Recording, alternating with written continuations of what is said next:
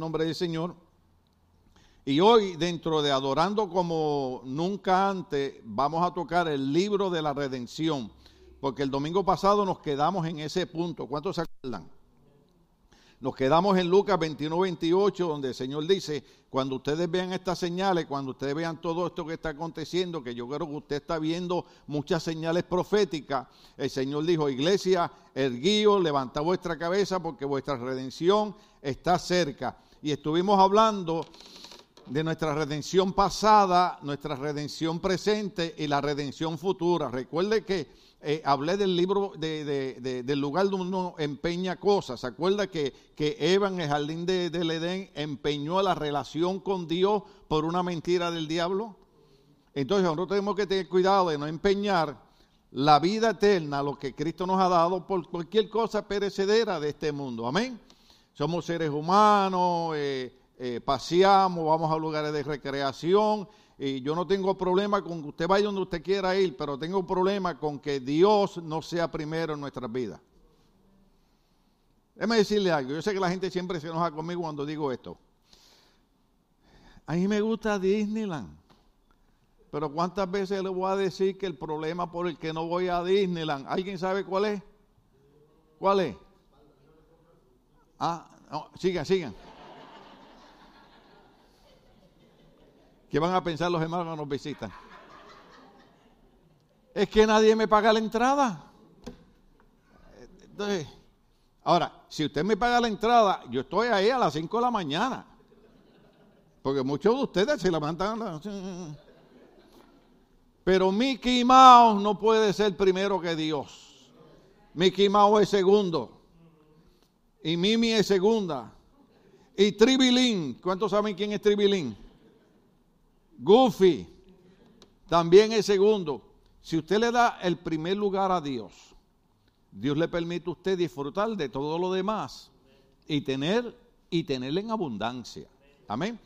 Las primicias se le entregan al Señor. Por eso estuvimos hablando de ser redimido. ¿Qué es ser redimido? Que alguien pagó el precio por una condenación que había sobre nosotros y ese alguien se llama Jesucristo. Amén. Entonces hoy vamos al, libro de la redención, Apocalipsis capítulo 5, verso 1, pónmelo por ahí.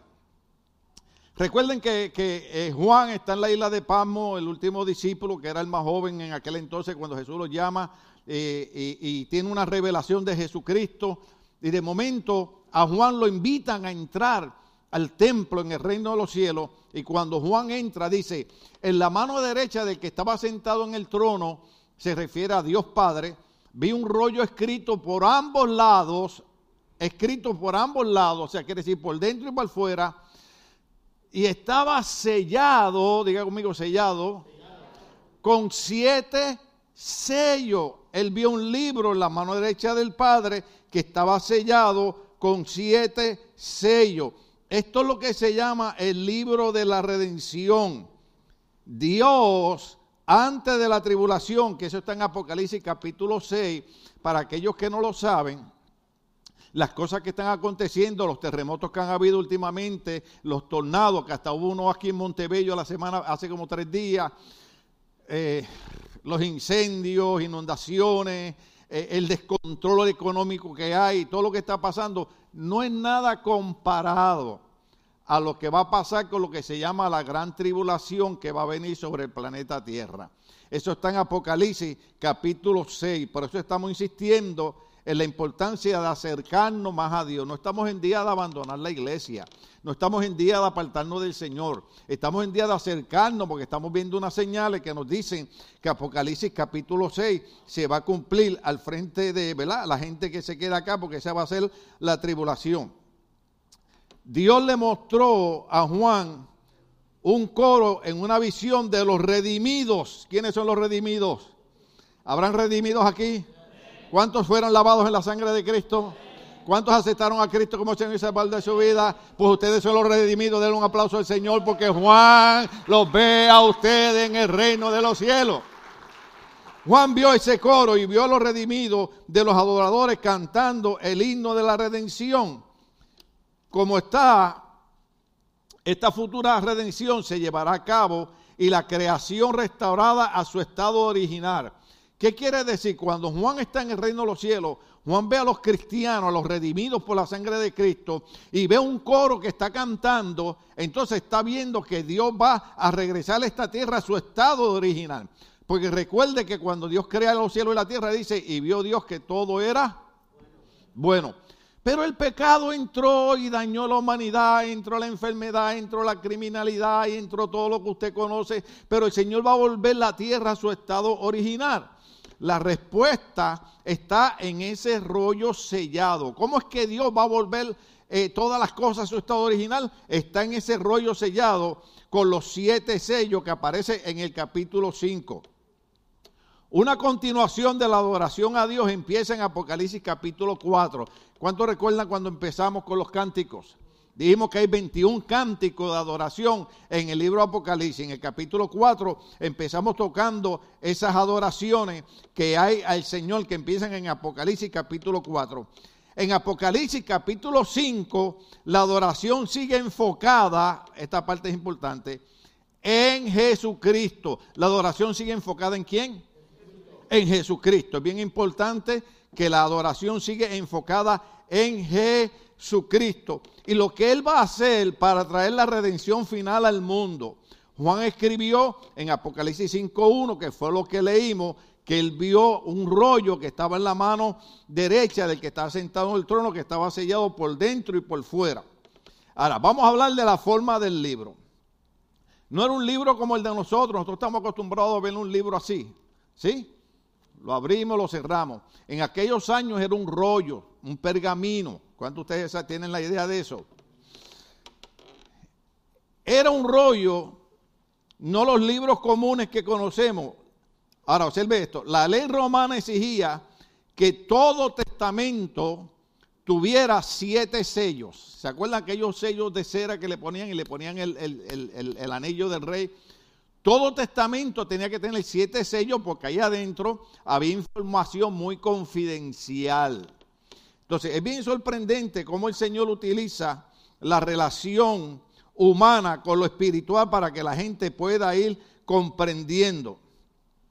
Ahora, cuando se desenrollaba el rollo, se rompía el primer sello, pero a la misma vez rompía un poquito del segundo sello.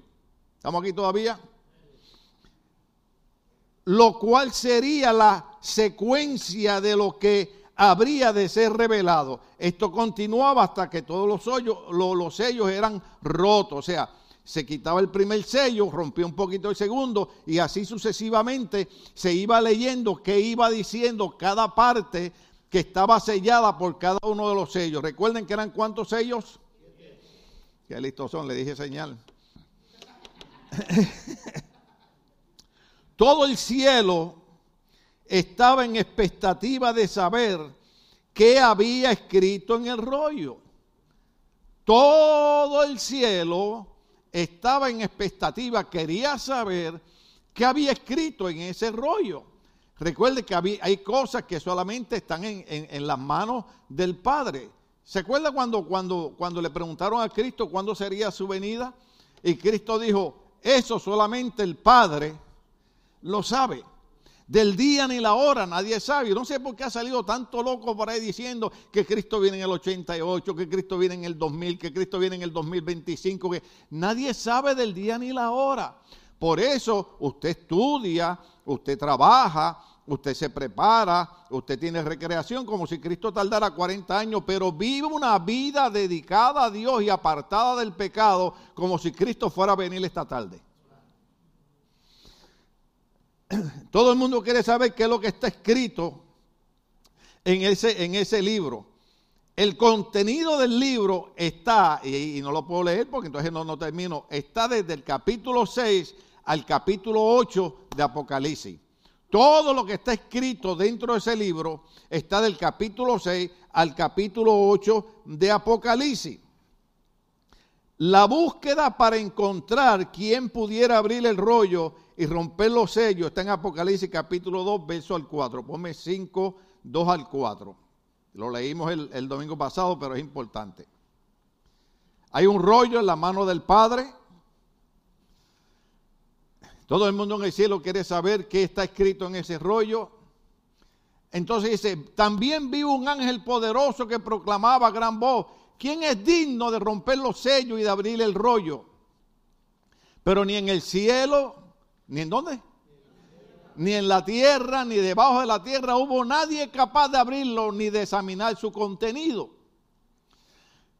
Y lloraba yo mucho porque no se había encontrado a nadie que fuera digno de abrir el rollo ni de examinar su contenido.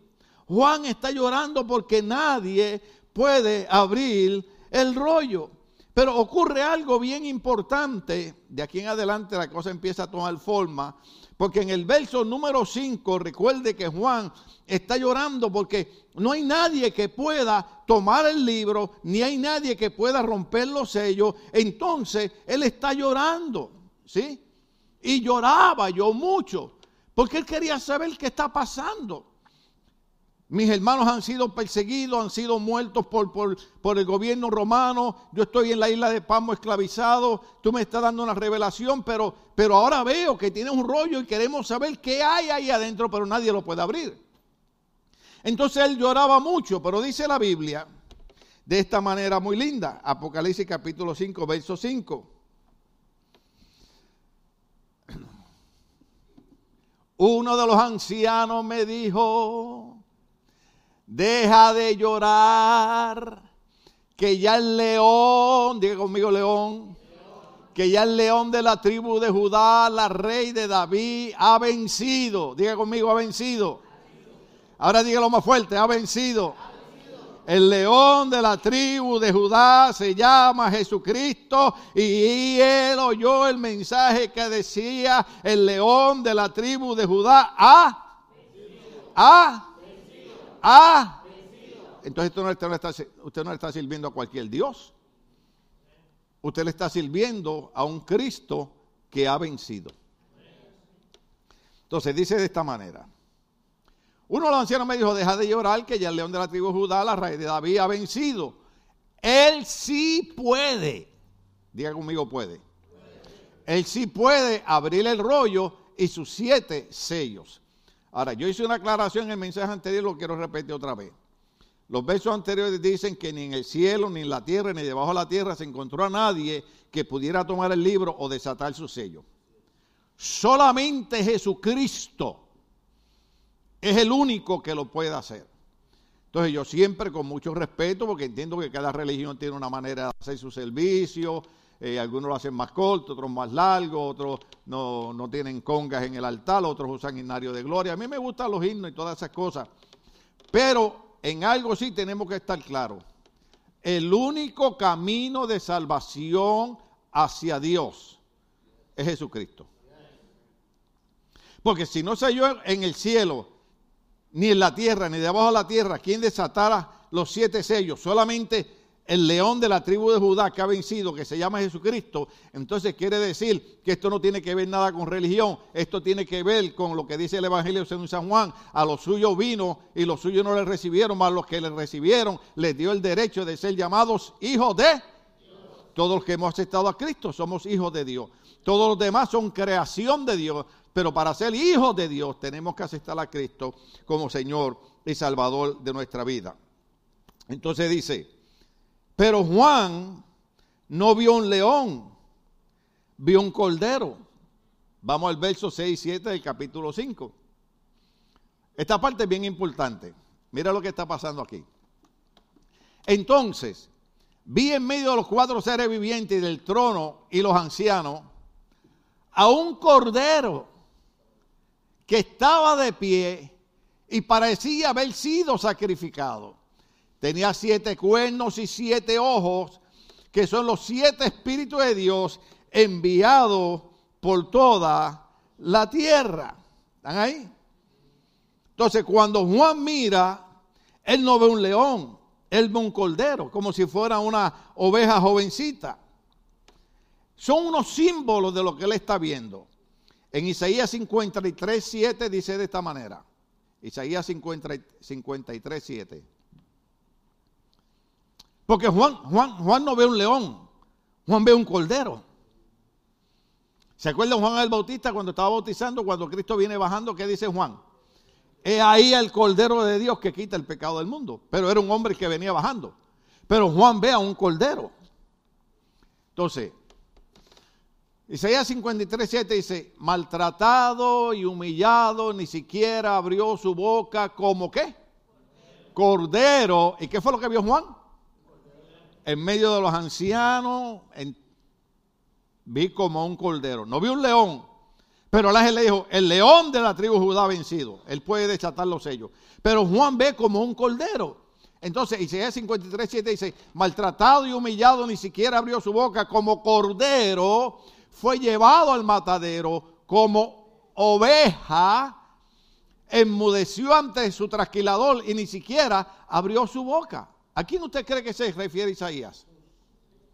A Isaías se le llama el profeta mesiánico, porque está hablando de Jesucristo está hablando exactamente de que el único que pudo pagar el sacrificio por nuestra vida eterna, por nuestra salvación y librarnos de la condenación, fue el Cordero Inmolado que se llama Jesucristo, el león de la tribu de Judá, que ha vencido y puede tomar el rollo y abrir sus siete sellos.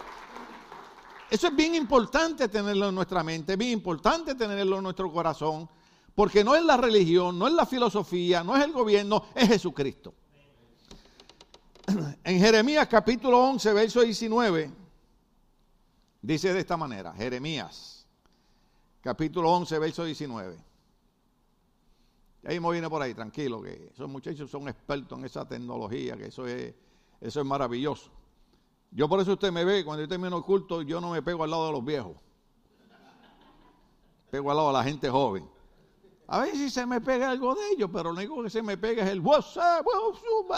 Digo, no sé qué están cantando. A mí me tienen que cantar México lindo y querido. A esa. Y si muero lejos. No, no. No se muera todavía, que tiene mucho trabajo que hacer. Dese quieto. Aunque hay algunos que parece que ya están muertos, pero bueno, borre eso. Jeremías 11, 19 dice, pero yo era como un manso cordero que he llevado al matadero. No sabía lo que estaban maquinando contra mí y que decían, destruyamos el árbol con su fruto, arranquémoslo de la tierra de los vivientes para que nadie recuerde más su nombre. Entonces, cuando Juan ve el león de la tribu Judá, lo ve como un cordero, lo ve como una oveja, entonces basamos esos símbolos en lo que ve, en lo que ve Isaías, en lo que ve Jeremías, y en Jeremías podemos expandir más, porque si algo ha hecho esta humanidad, ha tratado siempre de eliminar el libro de Dios, de eliminar la Biblia. Inclusive, aquí tengo que caerle, lo siento por ustedes, cuando hubo el problema del COVID, ¿qué fue lo que quisieron cerrar? Las iglesias. ¿No le está raro? ¿No hay problema con dejar una cantina abierta? Y usted dice, ah, oh, pastor, usted a veces se pone religioso. Yo no soy religioso, yo soy cristiano. Pero el problema es que cuando usted es rescatado del alcoholismo, cuando usted es rescatado de las drogas, cuando usted ha vivido un hogar disfuncional, cuando usted ha visto a su madre eh, eh, eh, llorar, cuando usted ha visto a su hermano ser adicto a la heroína, cuando usted ha visto a su hermano tener un accidente a los 23 años y quedar parapléjico, cuando usted ha vivido ese infierno y de momento Cristo lo rescata y le da 50 años de una vida bendecida, entonces usted quiere decirle al gobierno, te equivocaste de cliente porque lo que hay que cerrar es la cantina que destruye el matrimonio, hay que cerrar la cantina que destruye a los hijos, hay que cerrar la cantina que destruye la familia, pero las iglesias hay que dejarlas abiertas porque ahí se restaura la familia. En las iglesias se restaura la familia. Y hay gente que dice, oh, pero en la iglesia yo he conocido gente bien mala, yo los he conocido peores. Pero todo aquel que de verdad se entrega a Cristo, su vida es libertada, su vida es transformada, su vida es restaurada porque la Biblia dice conocerás la verdad y la verdad te hará libre y si el Hijo de Jesucristo te libertare, serás verdaderamente libre. ¿Por qué usted cree que nosotros luchamos tanto con la juventud? ¿Por qué usted cree que gastamos miles de dólares todos los años? Que ahora, ahora en julio viene la escuela bíblica de vacaciones. Ya estamos trabajando con eso desde enero. Gracias a todos los que cooperaron el domingo pasado con, con oiga, ¿qué sirvieron el domingo pasado? ¿Ah? Enchilada, de verdad. Pues yo no comí. Las que no me dieron. Esa salsa estaba picosa. Y le pregunté a un mexicano, ¿cómo está la salsa? Y me dice, no, está buena, pastor, no pica. Y cuando hago así, que pico aquella, eh, parecía el diablo en los muñequitos cuando sale. Pero estaban ricas, ricas. Entonces le dije a mi esposa, ten misericordia de mí. Y si sobra alguna, llévatela. Y al otro día, enchilada va y enchilada viene. Alabado sea Cristo. ¿Eh? Entonces, la razón por la que nos enfocamos tanto en la niñez y tanto en la juventud es porque no queremos que ocurra lo que pasó en Colorado la semana pasada. Yo tengo una foto ahí que no se la di a los muchachos, la puedo pasar el domingo que viene, pero yo no sé cuántos ustedes saben que en Los Ángeles, California, están pasando una ley para darle a los muchachos de escuela intermedia, eso es junior high, darle a ellos lo que se llaman profilácticos. Ok, para los que no entienden inglés. Condones. Porque así como lo dice la noticia. Entonces, la pregunta mía es esta. ¿Por qué le están dando profiláctico a niños de 12, 13, 14 y 15 años para que tengan relaciones sexuales con tres y cuatro muchachas y las muchachas con cuatro y cinco muchachos, en vez de invertir el dinero en darles conferencias para enseñarles a mantener una alta moral, una alta dignidad y protegerse y cuidarse y guardarse hasta el día del matrimonio. Pocos amenes, pero está bien, voy a seguir predicando. Porque yo tengo tres hijas. Y gracias a Dios se han casado todas legalmente, gloria al nombre del Señor. Hay otra por ahí que me queda, que está ahí, que si se casa o no se casa, y yo le acabo de enseñar a Rafa una pistola que ordené, la tengo ahí, ¿verdad? Levanta la mano si es cierto. Ahí, ahí la tengo. Y tengo tres en la casa, de diferentes calibres. Y un día hablé con el muchacho que está pendiente a ella. ¿Cuántos padres tienen hijas? Hija, hija, hija. ¿Verdad? Cuando vienen a hablar con usted, Usted no siente una música en su cerebro como que hace, oron, oron, oron. Dice, ya viene el tiburón este. Y usted, usted sabe lo que viene y le dice, eh, eh, eh, ¿qué querías hablar conmigo? Usted ya sabe lo que quiere hablar con usted. No, que esto, que lo otro. Y le dije al muchacho, yo sé que me estás viendo. estás trabajando, pero me estás viendo. Le dije, mira, déjame hablar con mi hija. Sí, porque los muchachos hoy en día vienen y le dicen, no me la voy a llevar. Le digo, pues llévate, yo voy detrás de ti con la 9 milímetros. Hay pastores, los pastores, tráteme.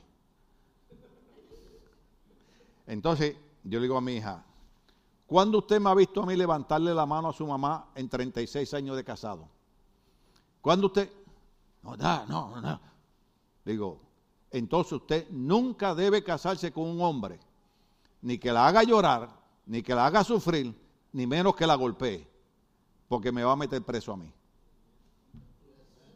Ay, pastor, yo creía que usted tenía paciencia y amor y bondad. Sí la tengo, hasta cierto punto. estamos aquí. Pero la idea es que invertimos porque queremos que esos niños desde chiquito empiecen a entender que hay un Dios y hay un Jesucristo que pagó un precio por nosotros y que quiere el bienestar para nosotros. Cada vez que se gradúan le ponemos Jeremías 29, 11, ¿sí?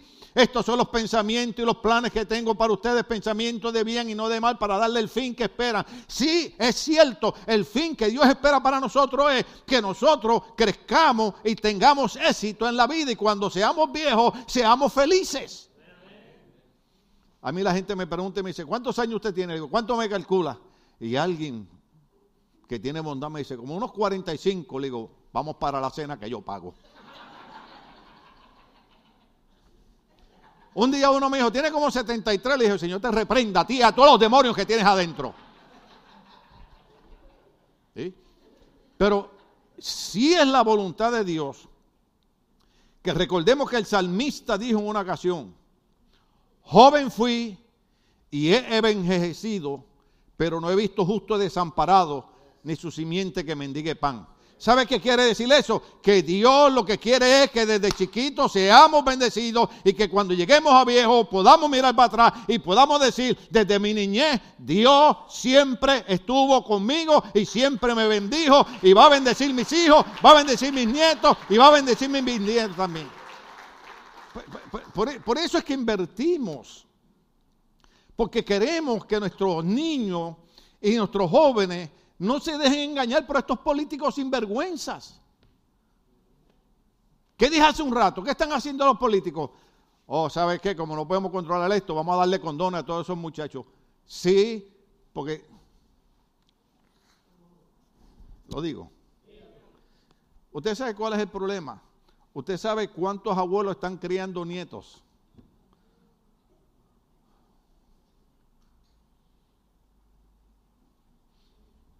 Gracias a Dios que muchos no tienen las mascarillas, puedo ver las expresiones. ¿Ah? Ay, pastor, es que usted no tiene amor de Dios. Usted no tiene amor de Dios, mire. Mire. Ahí está la foto de mi nietecita. En el otro teléfono está la foto de mi nietecita. Y los otros 100 teléfonos, eh, eh, digo, eh, bueno, los teléfonos también, relojes, está la foto de mi nietecita. No es que la quiera tanto, pero tengo como mil teléfonos y en los teléfonos está la foto de ella. En Facebook, ¿cuántos de ustedes alguna vez han visto en mi Facebook mujeres bailando enseñando los glúteos? Yo pongo fotos de mi nietecita riéndose para alegrarle el día a usted. Que hay gente que se levanta que parece que traen a la llorona detrás de ellos. la idea es, la idea es entender que Dios quiere el bien para nosotros.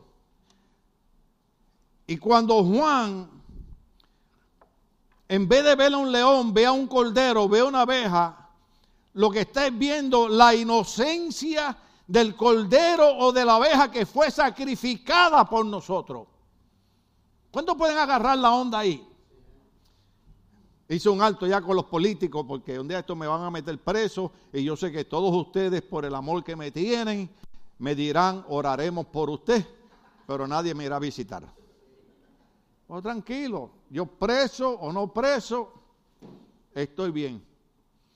Hubo un hermano, hubo un hermano que tenía un negocio, aquel que ayudaba al hermano Gigi Ávila en las campañas aquí, que tenía un negocio. Y lo metieron preso por un error que hubo, que no fue culpa de él. Pero cuando el hombre lo mete en preso, el hombre va con un saco, va con unos zapatos italianos, que no duraron ni cinco minutos dentro de la cárcel. A los tres meses le dijeron, mira, descubrimos que fue un error, entonces no quería salir de la cárcel. Y le dijo a la esposa, jamás me había ganado tantas almas para Cristo como dentro de la prisión. Mire, yo caigo preso, a los dos días me sacan, porque yo le hablo desde el primer policía hasta el criminal. Usted dice, ay, pastor, usted porque es pastor. Mire, yo, yo le llevaba en mi juventud películas a los prisioneros en las cárceles en Puerto Rico. Y los guardias me decían, de esa puerta para allá lo que pasa es problema tuyo. Y yo les he contado esta historia, pero viene al caso. Eran, ¿Se acuerdan aquellos rollos de películas? Ahora no, ahora los jóvenes no saben lo que yo estoy hablando, pero, pero habían unos proyectores. Listen to this, jóvenes. Young people, listen to this we used to have a big reel. No the reel that you use in the phone now, a, big reel. Que cuando usted lo ponía hacía y yo le llevaba película.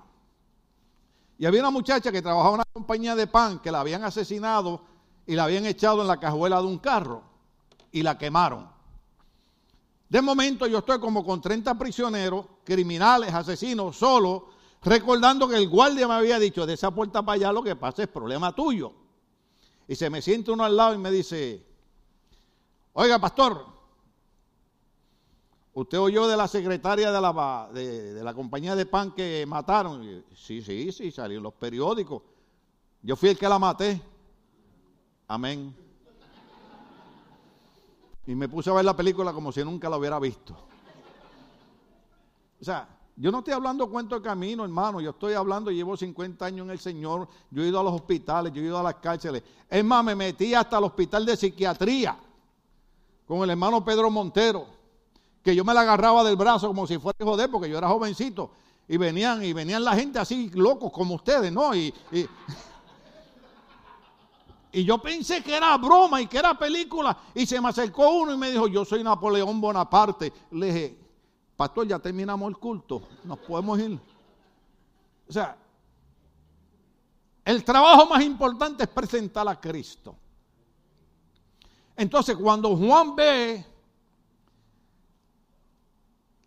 a ese cordero, lo ve como una oveja inocente que fue sacrificada por nosotros. Entonces, esta parte es importante entenderla. Jesús voluntariamente, diga conmigo voluntariamente. Ahora, yo subrayé en mi nota voluntariamente, porque cuando Dios vio que la humanidad estaba perdida en el pecado y que Eva había empeñado la relación tan linda que tenía con Dios por una mentira satánica de que serán iguales que Dios conociendo el bien y el mal, qué bien nos ha hecho conocer el bien y el mal.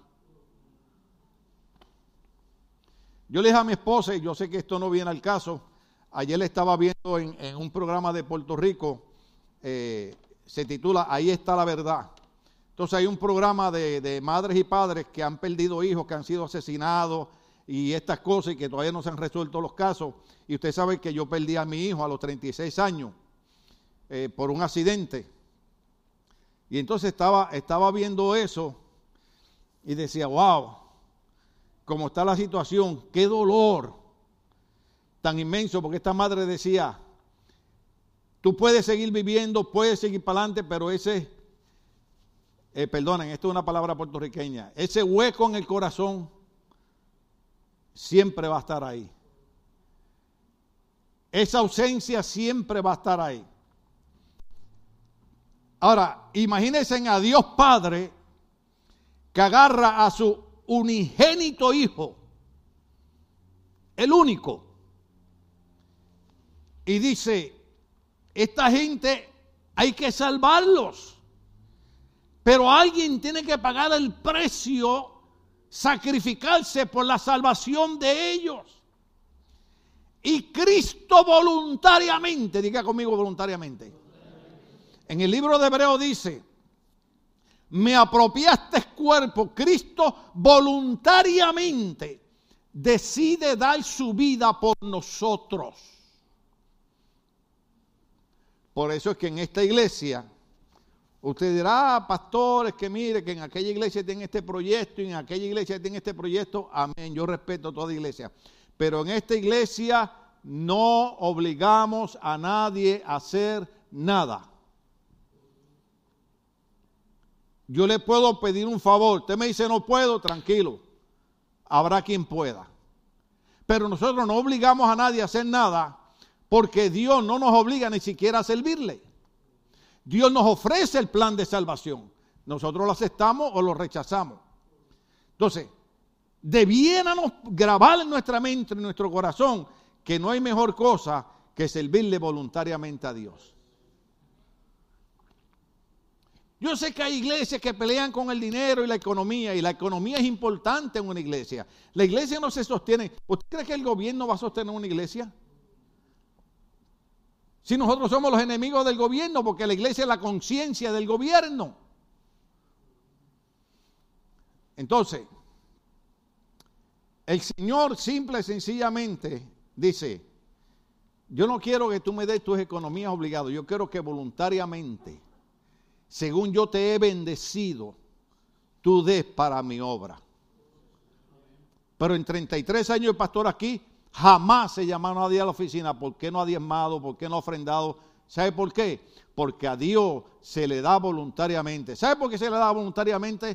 Porque hoy, ¿cuántos se levantaron hoy? ¿Cuántos están respirando hoy? ¿Cuántos caminaron hoy? Acá entre usted y yo, ¿cuántos desayunaron? ¿Alguien se metió un burrito? O sea, Déjeme hacerle otra pregunta. ¿Cuántos tienen planes para después del culto? Es más, es más, es más. ¿Cuántos tienen planes para el año que viene?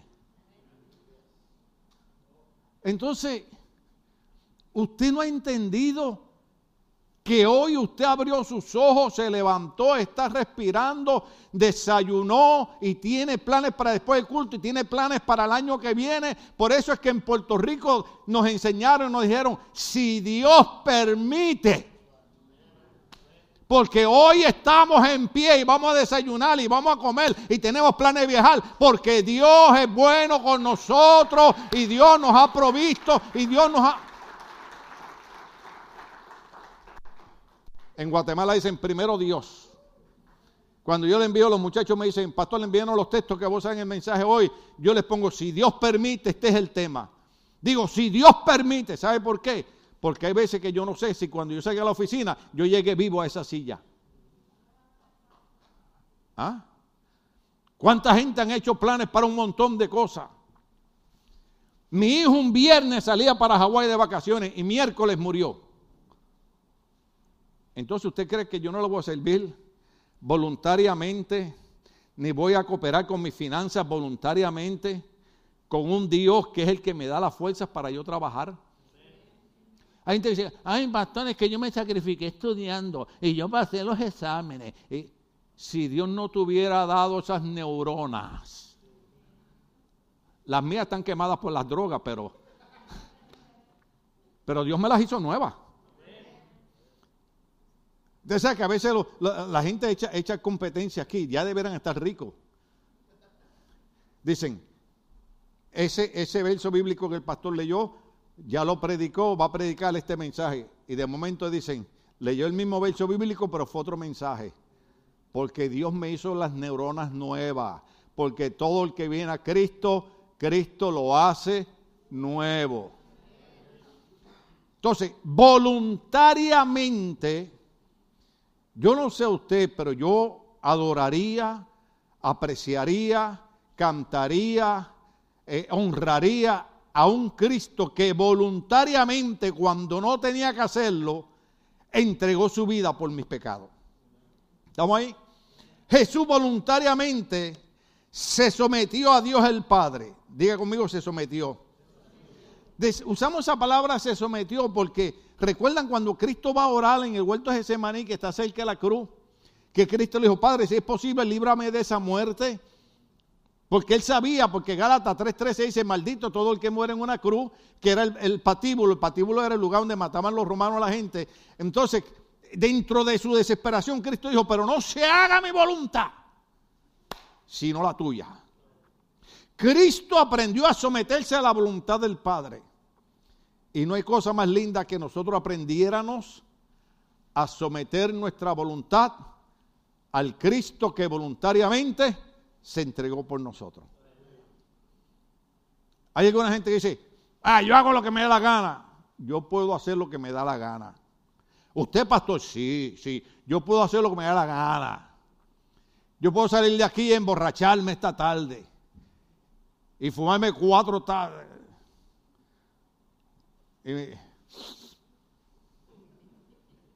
¿Ah? Pero la Biblia dice lo voy a traducir. Puedo hacer lo que me da la gana, pero no me conviene hacer todo lo que me da la gana. Pablo dijo, me es lícito hacer lo que yo quiera, pero no me conviene hacer todo lo que yo quiero. ¿Por qué? Porque casi siempre cuando queremos hacer lo que nos da la gana, son las cosas que hacen daño a nuestra vida. La razón que muchos matrimonios están en problema. Terminó el mensaje. La razón que muchos matrimonios están en problema es porque uno de los dos no se ha sometido a la voluntad de Dios. Porque la Biblia dice, maridos, ¿habrá algún marido aquí?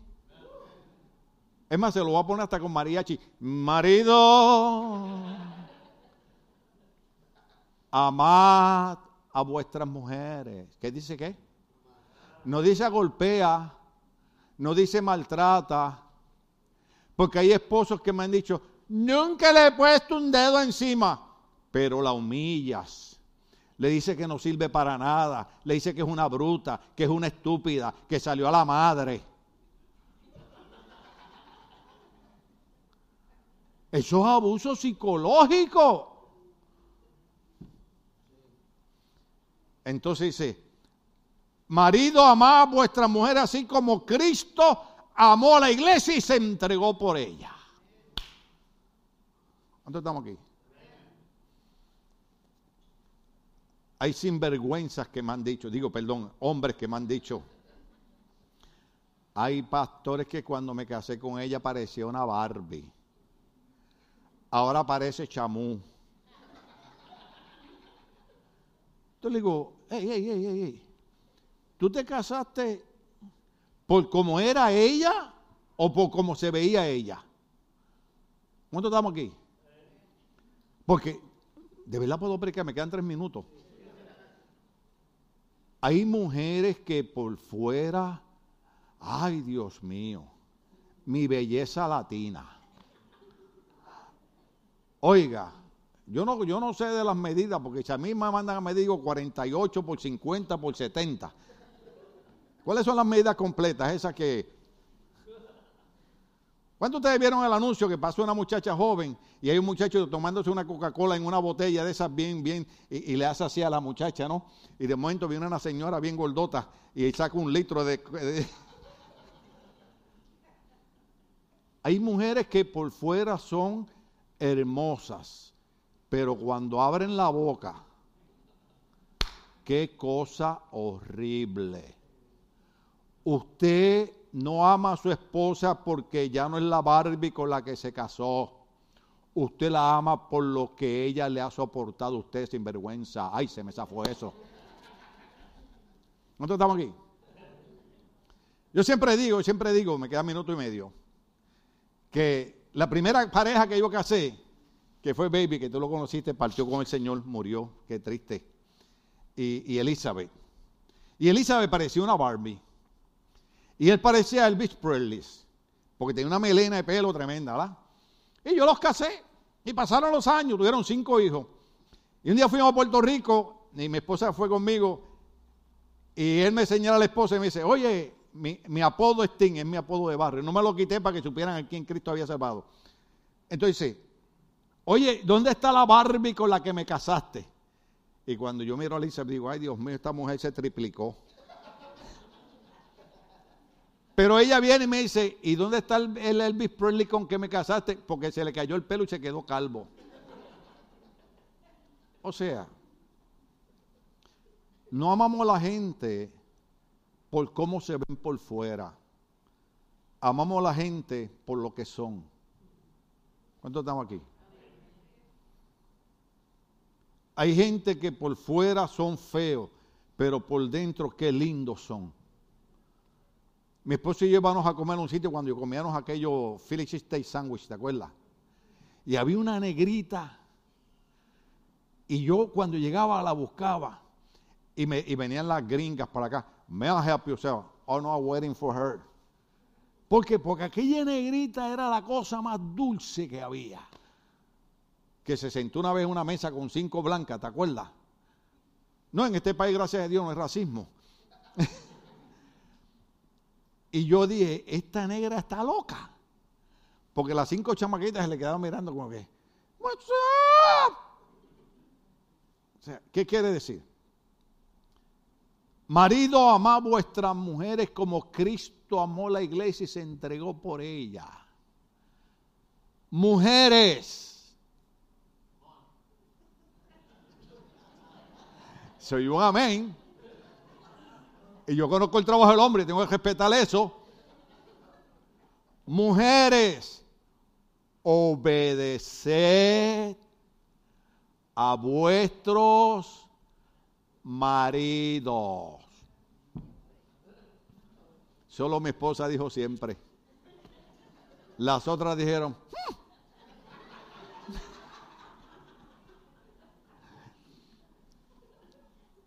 Dios no se equivoca. Si el marido ama a la mujer, la trata como Cristo trata a la iglesia, y la mujer obedece a su esposo como la iglesia obedece a Cristo, vivimos felices. Vivimos en paz, vivimos en armonía. Pero cuando voluntariamente no nos sometemos el uno al otro, o sea, yo no debo obligar a mi esposa a obedecerme. Ella voluntariamente debe obedecerme. Ella no debe obligarme a que yo la ame. Yo voluntariamente debo amarla. Después doy un estudio para los que piensan casarse. De hecho, eh, eh, en el próximo viernes sigo con el tema de las 18 batallas y una de las batallas es pelea la batalla para saber con quién te vas a casar. ¿Cómo les quedó el ojo? O mejor para que me entiendan, ¿cómo les quedó el saco? Entonces, esa palabra voluntariamente es importante porque Cristo se sometió a la voluntad del Padre voluntariamente. Nosotros venimos a la iglesia voluntariamente. Nos sometemos a Dios voluntariamente. Cooperamos con la iglesia voluntariamente. Ayudamos con nuestra finanza voluntariamente. Porque entendemos que todo lo que tenemos ha sido porque Dios voluntariamente decidió pagar el precio por nuestra bendición. Voluntariamente. Jesús voluntariamente se sometió a Dios el Padre. Él renunció a sus derechos como Dios para entregarse como un sacrificio por nuestros pecados. Aún así, esta humilde oveja o cordero, además tenía siete cuernos y siete ojos. Ahí termino y el otro domingo continuamos la otra parte. Tenía siete ojos y siete cuernos. Apocalipsis 5 o 6. Póngamelo ahí. Apocalipsis 5 o 6. Entonces vi en medio de los cuatro seres vivientes del trono los ancianos un cordero que estaba bien parecía haber sido sacrificado. Tenía siete cuernos y siete ojos, que son los siete espíritus enviados por Dios en la tierra. ¿Qué significa esto? Los siete cuernos se refieren a la omnipotencia, diga conmigo omnipotencia, se refieren a la omnipotencia de Dios. A través de toda la escritura los cuernos representan poder, Jesús es mostrado con siete cuernos en la Biblia. El número siete representa compleción, algo completo, significando, oiga esto, significando que Jesucristo tiene autoridad en los cielos y en la tierra, como dice en Mateo 28 y 18. Pónmelo ahí.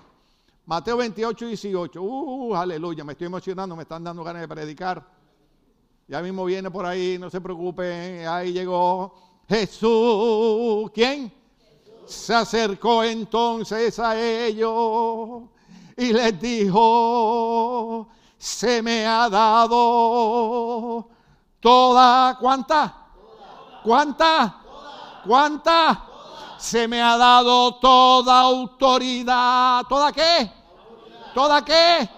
¿Toda qué? Se me ha dado toda autoridad en el cielo y en la tierra. Al Cristo que yo le sirvo no está colgando en la cruz. Al Cristo que yo le sirvo tiene autoridad en el cielo, tiene autoridad en la tierra, tiene autoridad sobre todo lo que se mueve. Por eso yo le sirvo voluntariamente a un Cristo que tiene autoridad en los cielos y en la tierra. Porque eso es lo que significa en los siete cuernos. Omnipotencia, omnipotente. Cristo es todopoderoso, tiene autoridad. No hay, ah, no hay nada imposible para Cristo. Oiga, usted no me entendió. No hay nada imposible para Cristo. No hay nada imposible para Cristo. Pasamos lucha, pasamos pruebas, pasamos enfermedades, pero hay algo que no podemos olvidar. El Cristo que se entregó en un sacrificio voluntariamente por mí tiene autoridad en los cielos y en la tierra y tiene autoridad sobre mi enfermedad, tiene autoridad sobre mi problema, tiene autoridad sobre mi situación. No hay nada, nada en lo cual él no tenga autoridad. Puedo caminar con gozo porque Él tiene autoridad. Estamos de pie, querida iglesia. El otro domingo seguimos.